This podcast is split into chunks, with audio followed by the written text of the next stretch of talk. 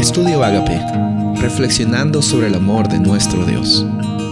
El título de hoy es Llamado de atención, segunda de Samuel capítulo 12, versículo 7.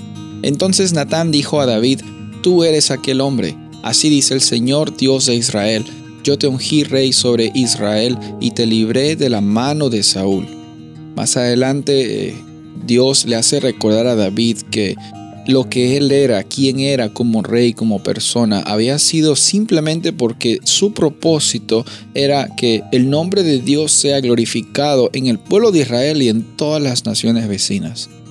Muchas veces nos olvidamos que la realidad en la cual nos encontramos hoy no es para glorificarnos a nosotros, sino para que el nombre de Dios sea glorificado. Y sabes, hay un problema muy grande aquí en esta historia porque David se encontró culpable al tratar de esconder el asesinato, el adulterio, al, tratar de mentir y ocultar cosas, que, es muchas veces eh, la realidad de nosotros cuando estamos viviendo en esa mentira, en, esa, en ese engaño de Satanás, haciéndonos pensar de que no va a pasar nada si es que hacemos algo y no tenemos que confrontarlo y nuestra vida va a estar normal.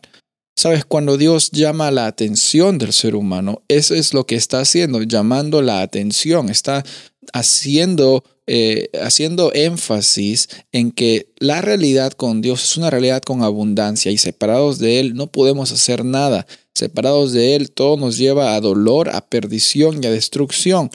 Por eso es que Dios manda al profeta Natán y por eso es que en tu vida quizás Dios mandó muchas circunstancias para que las situaciones en las que tú estás pasando, que quizás no estaban en, en, en total coordinación con la voluntad de Dios para tu vida, sean confrontadas. Dios te llama la atención no para que te avergüences, no para que te, te sientas totalmente menos, minimizado, avergonzado. Dios no usa la vergüenza y Dios no usa el, eh, el, el la, manipulación para alcanzar y transformar tu vida. No, el propósito de Natán al contarle la historia de las ovejas a, David, el propósito de decirle, tú has sido ese hombre, tú has, eh, te has equivocado, es decirle las cosas como son, la realidad.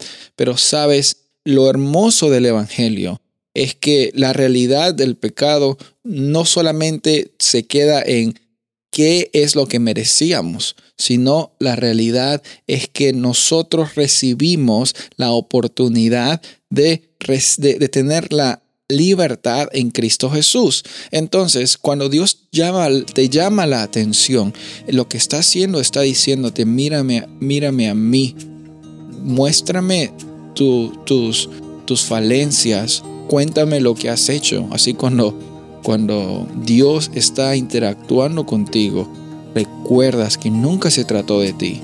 David pasó por una experiencia muy difícil y muchas veces nosotros también pasamos por situaciones difíciles, pero no hay nada que Dios no puede restaurar.